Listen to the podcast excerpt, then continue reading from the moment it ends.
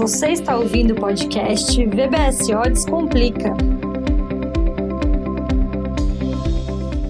Investimentos em ativos florestais. É sobre este tema que eu, Felipe Kaffer, advogado de ESG e agronegócio do VBSO Advogados, vou conversar com Pedro Russo, diretor de operações e finanças da ASF Brasil, empresa que tem se dedicado à atividade relacionada a ativos florestais. Pedro, você poderia, antes de mais nada, é, introduzir um pouco sobre uh, a atividade econômica da ASF? Aliás, antes de mais nada, obrigado pelo convite, né, de poder estar aqui falando sobre um tema tão interessante e tão é, é, contemporâneo, né?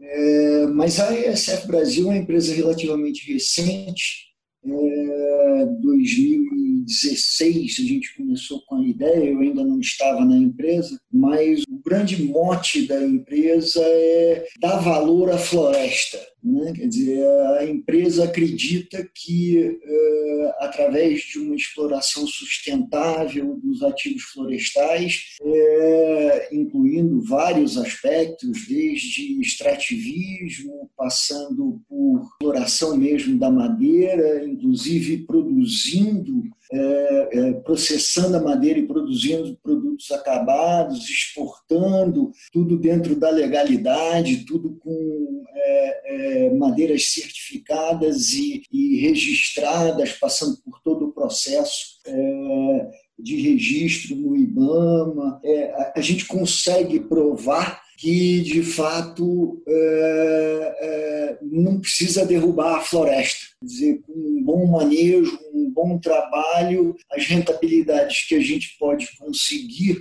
são equivalentes ou mesmo superiores a, a aquelas que normalmente, historicamente, se faz no Brasil e em outras partes do mundo, que é derrubar a floresta, botar um gadozinho e depois do pasto vem a lavoura. É, isso aí, enfim, continua sendo feito, mas é, é, o grande lance é que se a gente conseguir provar que não precisa fazer isso, que há ganhos maiores deixando a floresta em pé, é, pode ser que a gente reverta aí é, um pouco o quadro de destruição que percebemos nos últimos tempos e que, de fato, não tem necessidade. O pessoal do agro, assim, arrebentando com relação à produtividade nas áreas que já possuem. Então, assim, já é meio que consenso também que não precisa sair abrindo mais floresta, né? Mas, enfim, isso é o que nós fazemos e eu espero poder contribuir aí com um pouco dessa experiência dos últimos três, quatro anos que eu realmente me aprofundei nesse tema. Excelente, Pedro. Então, é, para abrir nossa discussão, você poderia um pouco explicar para a gente o que, que, seriam ativos florestais que você mencionou há pouco? O que, que seria essa a manutenção da floresta em pé? Como isso poderia trazer certo retorno financeiro? Então, é, é, Felipe, o que acontece é o seguinte, quer dizer, na realidade, ativo florestal do ponto de vista contábil, e aí dando um passo atrás, né, quer dizer, é, de fato, os instrumentos financeiros que temos hoje não dão valor à floresta em termos de balanço. Né? Quer dizer, esse aí é um, é um problema que a gente enfrenta. Ativos florestais só, são, só entram para balanço se são florestas plantadas. A floresta nativa, ela só está no balanço como VTN, o valor da terra nua. Ou seja, eu compro lá 10 mil hectares, 20 mil hectares, enfim, uma fazenda que está toda em floresta, esse valor que eu vou pagar por esta terra só considera o valor pago pela terra. A floresta ela só vira ativo florestal depois que a gente entra com um processo de plano de manejo florestal sustentável, separa em unidades de processamento anual, faça o manejo sustentável, que é, enfim, tem todo o regramento do IBAMA em que você é, é, consegue é, tirar uma determinada quantidade de metros cúbicos de madeira comercial da floresta sem agredi-la, né? quer dizer, tem todo todo um regramento aí. Na realidade, estudos, alguns estudos recentes indicam até que a floresta revigora com esse manejo. É como se a gente estivesse dando uma podadinha, então a floresta revigora em termos de metragem curta. Só que para efeitos de balanço, ou de, de, de ativos, né, essa madeira só vira estoque depois que eu corto. Uhum. Então, assim, quer dizer, a floresta em pé vale o chão que está por baixo dela entra no meu balanço quando eu faço todo esse processamento de plano de manejo florestal sustentável, derrubo, é, faço a, né, derrubo aquilo que é permitido pela legislação e na medida que aquilo vira tora, eu consigo fazer a nota fiscal de entrada e tenho um estoque de toras de floresta. Ou seja, deveríamos tentar começar a pensar, e existem aí algumas sugestões, inclusive com o crédito de carbono, para que você consiga contabilizar aquilo que está acima do chão na floresta.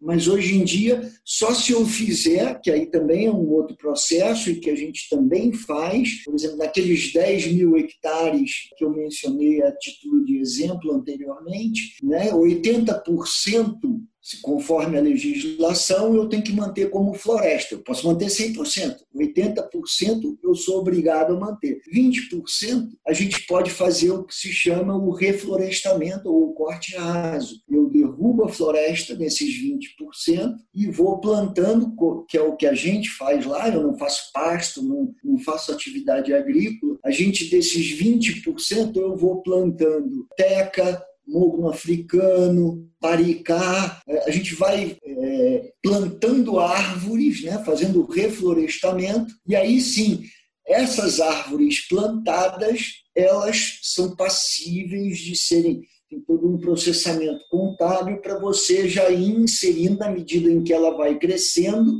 né, o valor dessa floresta dentro do seu balanço. Então, ativos florestais hoje em dia são uh, as florestas plantadas. Entendi, Pedro. Então, uh, certamente, né, esse conceito que temos, principalmente no que se refere à, à questão contábil, né, de como contabilizar esses, esses ativos, ainda não está um, avançado como deveria, né? tendo em vista as diversas inovações, por exemplo, na área de pagamento por serviços ambientais, a questão dos créditos de carbono. É, inclusive, nesse tema, acho que é importante citar a Política Nacional de Pagamento por Serviços Ambientais, que é, é uma normativa super recente, né, deste ano de 2021, inclusive, tratando sobre esse assunto, de modo a valorizar a floresta em pé. Eu li sobre esse tema, mas mas é, como sempre acontece, ele ainda está muito cru. As, é, as pessoas estão se movimentando e haverá é, possibilidade de se fazer a contabilização ou a inserção, quer dizer, você começar de fato a, a, a poder efetivamente ativar o ativo florestal, botar lá no teu balanço e aquilo virar uma riqueza financeira, né? Que é sempre um problema, né? Se você não consegue mensurar, se não existe uma, uma, uma, uma dimensão em termos de valores monetários, aquilo fica perdido. Aí é aquela história, ninguém dá valor, né? Dizer, o valor intangível tem que ser tangibilizado de alguma forma, né? Nestes termos, inclusive, uma, uma forma né, que eu entendo que vai ser muito discutido aí nos próximos meses e anos, se refere à questão do sequestro de carbono, né? Qual que será a metodologia atendida para que esse sequestro seja, enfim, seja reconhecido como algo válido também para fins de contabilizar e, comercial, e posterior comercialização, até porque é, não, uh, eu, eu, entendo, eu entendo que um dos motivos, desde lá das primeiras conversas, né, no, no como é que chama? Não é Congresso de Kyoto. Protocolo de Kyoto. De, protocolo de Kyoto. É, é, primeiramente, começou a conversar sobre essa questão do crédito de carbono, e a ideia era criar uma bolsa e tal e coisa. Ela, ela esbarrou em diversos aspectos. Um deles é justamente como é que, como é que você. Tá bom, eu tenho é, X toneladas de carbono. Como é que eu monetizo? Como é que se dá valor a isso? Como é que eu posso transacionar isso? Quer dizer, mesmo que eu tenha o valor, o pessoal fala lá, é, vai se criar a bolsa, a bolsa seria em termos de tonelada de carbono. Tivesse muita tonelada de carbono e pouca gente comprando, o tal preço cairia. Preço, o problema está aí. É, é, a gente tem que entender que crédito de carbono é um bem, né? ele não é moeda, ele é um bem. Então, assim, tem que transformar o bem, tem que criar um instrumento que a gente consiga transformar este bem em algum meio de pagamento. Se a gente conseguir fazer isso, eu acho que aí a coisa deslancha. É exatamente isso, Pedro. É, o primeiro momento é reconhecê-lo, né? Então, nesse exemplo, o crédito de carbono como de fato um bem, é um bem que a gente não vê, é um bem incorpóreo, mas que sim é é passível de ser contabilizado como tal, como bem, assim como uma marca existe e tem valor. Da mesma forma, o crédito de carbono, por mais que a gente não o veja. Então, uhum. sim, eu pelo pela sua pela sua resposta agora, eu, eu eu acredito que você vai concordar comigo que existe aí então um, um caminho, né? Que neste momento eu acredito que a gente está definindo qual que é, é a gente está na verdade planejando e verificando como vai ser essa estrada, mas que ela já está sendo construída. Então minha pergunta para você é como você enxerga esses investimentos para os próximos anos? Há margem para crescimento? Olha, com certeza, com certeza. Quer dizer, o Brasil todos temos acompanhado aí as reportagens, né? A gente está num momento assim, apesar de termos tido a lei do agro é, publicada ano passado, essa nova é, norma de, de serviços florestais, como você mencionou no início desse ano, infelizmente, os investidores não sentem segurança apesar de termos melhorado em vários aspectos, conforme eu mencionei, o, o, os investidores não sentem muita segurança quando você tem um presidente é, que fica fazendo propaganda do contra. Dinheiro lá fora existe, o apetite para investir em projetos como o nosso existe, mas eu tenho que confessar, literalmente, é, eu tive conversas com potenciais investidores em que eles disseram que eles não gostariam de associar o nome do fundo ou da empresa que eles teriam para investimento num país é, em que temos um, eles não usaram essa palavra, eu até peço perdão, um presidente boquiroto, né? Então, assim, é, fica um pouco difícil. Agora, o dinheiro lá fora existe, a estruturação é, para trazer esse dinheiro Existem vários instrumentos e cada vez estão melhores. É, fazer TR, fazer o empréstimo direto mesmo. No nosso caso, como temos a, a nossa holding na Inglaterra, quer dizer, é, fazer o um empréstimo direto para a Inglaterra e depois vir para o Brasil, assim, ou, ou, mesmo diretamente no Brasil, que é uma operação que a gente, inclusive, está fechando recentemente, quer dizer, estamos é, usando uma, então, a primeira CPR florestal que eu tenho notícia, porque inclusive entrei na B3 outro dia, tem CPR até de cebola, mas hum. de ativo florestal, quer dizer, ativo florestal nativo, né? não tem de eucalipto, obviamente, tem floresta plantada, mas de é, produto de primeiro processamento de floresta nativa, que é a nossa CPR, não tem.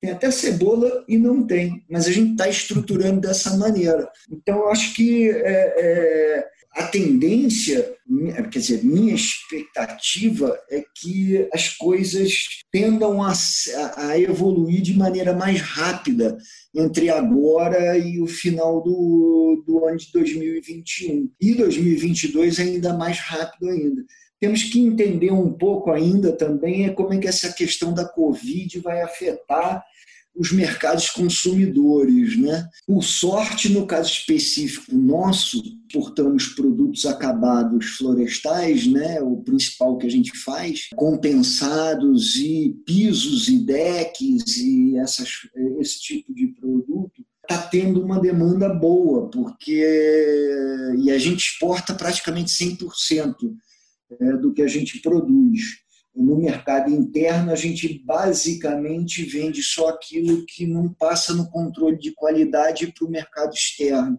Então, é relativamente pouco, menos de 5%. E o que a gente exporta para os Estados Unidos e para a Europa, que são os nossos principais mercados, é, é, a Covid, no início de 2020, deu um certo pânico, mas rapidamente, é, já em julho, agosto, voltamos a faturar normalmente. E até crescendo. O pessoal parece que ficando em casa está usando muito a ideia de fazer obra, né? Mas é algo que preocupa, né? Quer dizer, ter o dinheiro, ter as pessoas, ter um projeto interessante.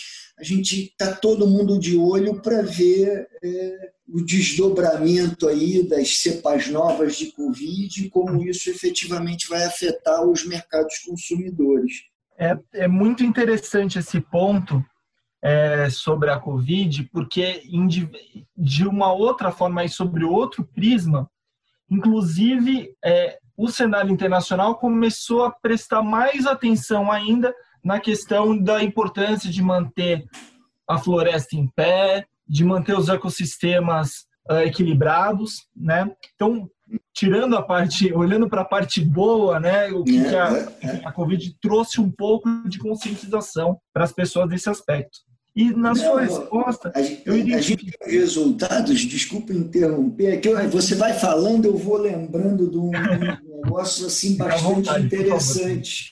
Por, é, é, por exemplo, é, a gente começou a fazer, tem uma área lá na, no Acre, é, em que a gente começou a fazer o manejo florestal já é, praticamente no, primeiro ano que é, começamos a operar, portanto, 2017, meados de 2017. E aí a gente fez, era uma área é, de floresta, mas que estava com vários trechos degradados e, enfim, não estava sendo bem tratada. Em 2020, agora ano passado, depois de três anos pô, cuidando da área, não deixando poceira entrar, é, fazendo todo o trabalho de maneira sustentável, é, é, é como manda o figurino, é, até gravando, o pessoal lá gravou um casal de leopardos passeando por uns ramais o pessoal não tinha visto leopardo fazia mais de 10 anos. E isso é muito interessante porque o leopardo é o, é o topo da cadeia alimentar. Se ele está na floresta, todos os demais animais voltaram para a floresta também. Olha que interessante. É um indicativo, né? É, é muito é. interessante mesmo. Bom, mas eu, eu vi então pela, pelos seus comentários que para então destravar né, essa questão desse tipo de investimento, a gente precisa de duas coisas, basicamente. A primeira é que o investidor tenha confiança, que ele tenha a transparência necessária, que, que ele olhe e veja que aquele país que ele está investindo tenha um, um, alguém à frente que esteja é, em convergência com esse tipo de ideia. Né? E, de certa forma, presidentes a gente vive numa democracia, vem e vão. Então, é. eu acho que esse é um ponto até, eu acho que de discussão com, com os diversos stakeholders, é no sentido de, olha, veja, o que importa é que o Brasil é um país que oferece segurança jurídica, é um país que tem leis, é uma democracia e tem entidades democráticas, tem o Ministério Público, tem o IBAMA, que fazem a que fazem a máquina funcionar de certa forma. A impressão muitas vezes é que não funciona, mas não é bem assim. Né? Então, esse é um ponto. Então, a questão da confiança, acho que isso, entendo, concordo com você integralmente, é algo que deve ser desenvolvido sem sombra de dúvidas. E a outro, outro ponto é o preço. Como você vai quantificar qual vai ser a métrica, a metodologia utilizada para você dizer quanto custa aquele determinado ativo? Até onde eu recebi notícias, as empresas de rating estão trabalhando exatamente com isso agora, para tentar trazer uma precificação que, que converse com o agronegócio brasileiro no que se refere a essa a precificação do sequestro de carbono. Né? Então, eu acho que são, são dois, é, dois princípios que temos que trabalhar conjuntamente né, para que assim destrave esses investimentos. Né? Essa é pelo é. menos a impressão que eu tenho. Eu, eu digo para você, é, é, nosso projeto, é, sem contar com o crédito de carbono, ele já é, é altamente interessante para potenciais investidores. Se eu colocar o crédito de carbono ainda, é, eu acho que aí aí eu, eu não sei. Aí é, seria um, um, sonho transformando-se em realidade, uhum. entendeu? É, mas não é só crédito de carbono, é, Felipe. Pensa é, em, em, aquilo que eu falei da floresta, né, vale também para diversos produtos extrativistas e é, existem alguns deles que é, é, já estão sendo explorados, é, não intensivamente, né, ou de uma maneira consequente, mas assim extensivamente, que são os produtos, é, sei lá, o pessoal, eu ouvi recentemente um termo chamado nutraceuticals, ou seja, é, vai de açaí até essências, passando por é, produtos fármacos, né? coisas que você pode tirar da floresta.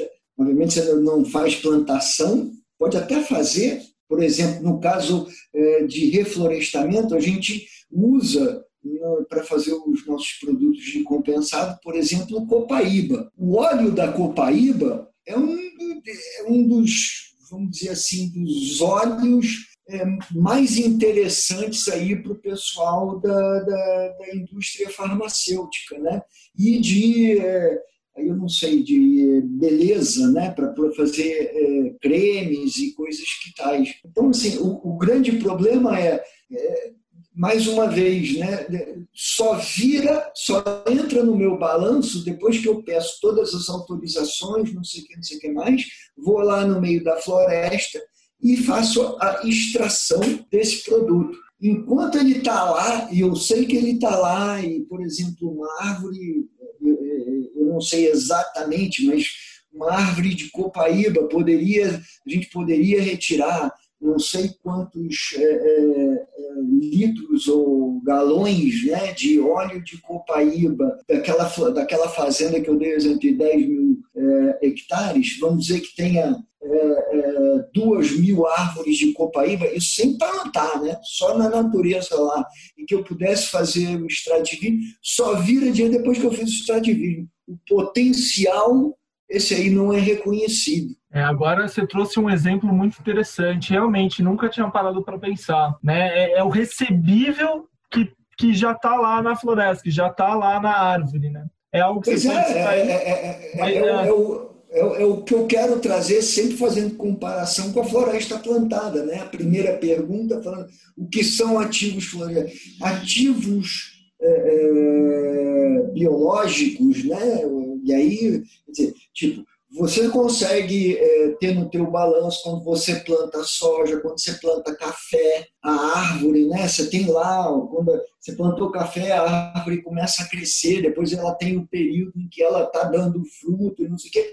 O fruto entra no teu balanço, obviamente, mas a árvore gerando o fruto também está no teu balanço. Eucalipto, é, é, é pinho, é, tudo você planta e consegue imediatamente começar a colocar no teu balanço e vai para resultado só aquilo que você efetivamente extrai. No caso da floresta nativa e de produtos extrativistas de uma área que você possui, você só você não tem o ativo biológico. Volto a dizer, você tem o valor da terra que você comprou, que está lá no teu é, é, como é que se chama, está no teu ativo é, é, fixo, né? mas o ativo biológico que está em cima desse ativo fixo, você não consegue, você não consegue ativá-lo. e deveria, deveriam existir maneiras, e, enfim, estamos caminhando nisso. Quer dizer, volto a dizer, sempre comparando com a floresta plantada, né? eu pego lá é, mil hectares, planto o eucalipto. No primeiro ano, eu já começo a colocar lá no ativo biológico. Segundo uhum. ano, terceiro ano, quarto ano, aí no sétimo ano eu corto, já estou plantando de novo e, e a tora vai é transformada de ativo biológico em ativo estoque, né? A tora vira estoque. No caso da floresta plantada, quando a gente faz um plano de manejo florestal sustentável, Nativa, a, gente, né? é, a, gente, a, a, gente faz um, um, um inventário florestal. Ou seja, eu entrego para o agente regulador, que é o no, em cada que é o IBAMA, né, que é, delega para as secretarias de meio ambiente de cada estado. Eu entrego esse plano de manejo. Nesse plano de manejo tem elencado é, desde é, fauna, flora, geografia, é, parte dos rios, delimita exatamente áreas de proteção permanente e traz um inventário florestal, que nesse momento ainda é, amostral, mas ele é, dá com uma boa precisão a quantidade de espécies de árvores em é, condições de uso comercial conforme a legislação. Por que, que uma vez tendo isso, eu já não poderia colocar no, no, no meu balanço? Porque é, é, tipo, eu vou explorar, em algum momento eu vou explorar aquela floresta. Mas, enfim, é, é, eu, eu tenho conversado com bastante gente, é, vocês aí, inclusive, e, enfim, para os ouvintes, quem tiver ideias e, e, e, sugestões e, enfim, comentários, ia ser bastante interessante, porque o assunto é quente. Certamente, Pedro. É, é, são muito interessantes as suas contribuições aqui. Esse é um tema que, enfim, eu acredito que a gente poderia falar por horas e horas, uhum. é, mas infelizmente aqui esse podcast a gente tem um tempo limitado e está chegando ao final. Então eu só gostaria de te perguntar se você teria mais alguma uma consideração final, alguma coisa relacionada que, que você entenda que, que viria a desenvolver mais esse setor. Enfim, fique à vontade, Pedro, por favor. É, é, Felipe, é, é, é, uma. Primeiro, mais uma vez, é, falei aí um, um, pouco antes, é, entendo que esse, é, essa. Como é que se chama? Essa iniciativa que vocês têm é muito interessante, permite que a gente discuta temas, no meu caso, que é, eu estou apaixonado por esse tema, né, de explorar a floresta, sustentabilidade. É, temos tido bons avanços é, em termos regulatórios.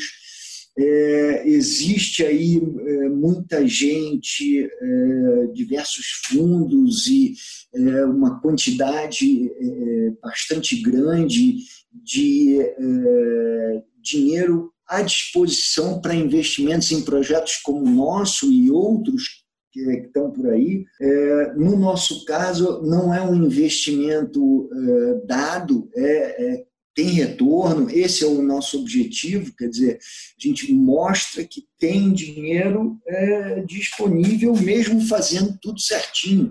Não estou pedindo dinheiro dado, não, é então, assim, é, e eu acho que esse, essa é a grande diferença do que se viu de muito tempo para cá e que está se transformando de agora para diante. Existe dinheiro para investir, mas o pessoal também está interessado em gerar riqueza, gerar bem-estar. Né? Tem os SDGs lá da ONU, dizer, todos esses fundos de investimento estão preocupados em que haja, de alguma forma, uma vez que esse dinheiro é investido, um, uma multiplicação da riqueza. Né? E, é, em função disso, nosso projeto e outros aí estão se ajustando realmente para dizer: olha, para cada um dólar que você nos der, nós vamos aplicar nisso, nisso, nisso, naquilo, vamos estar empregando gente, vão estar fazendo algum trabalho social, vão estar protegendo a floresta, os rios, a natureza. E, tá, e, e tipo assim, os projetos estão claros, né? são projetos é, com início, meio e fim. Na realidade, fim não é fim? São cíclicos, né? Quer dizer, a floresta, graças a Deus, ela é cíclica também, né? Quer dizer, a árvore nasce, cresce, morre, ou é cortada fazendo um desbaste, enfim, é, é, é tudo muito interessante. A expectativa é a melhor possível, que as coisas evolu é, é, o sentimento é que as coisas estão evoluindo na direção certa e é, a expectativa é que haja uma aceleração desse desenvolvimento pelos próximos anos como falamos aqui no, no, no, podcast, um pouco preocupado aí com a questão da Covid, como é que ela vai impactar. Se não fosse a Covid, eu garanto para você que a coisa ia ser muito acelerada nos próximos anos. Com a Covid, a gente é, tem tem que considerar isso como um fator de risco, e aí, quando você fala em risco, o pessoal já fica assim um pouco balançado, né? É, mas de qualquer forma, a gente continua continuamos esperançosos, né? Enfim, bom, Pedro, então, em nome do VBSO Advogados, agradeço imensamente sua participação nesse podcast. E agradecemos vocês, nossos ouvintes, pela audiência em mais um episódio do VBSO Descomplica. Para ficar por dentro dos próximos episódios do VBSO Descomplica, não esqueçam de seguir nossas redes sociais. Até a próxima!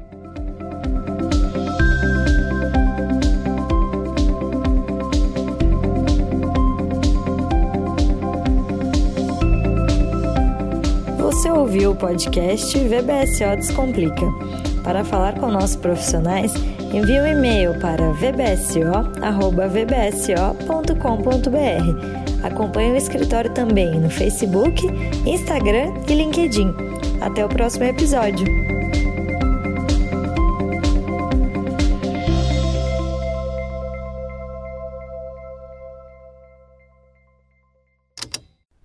Esse programa foi editado pela Estalo Podcasts.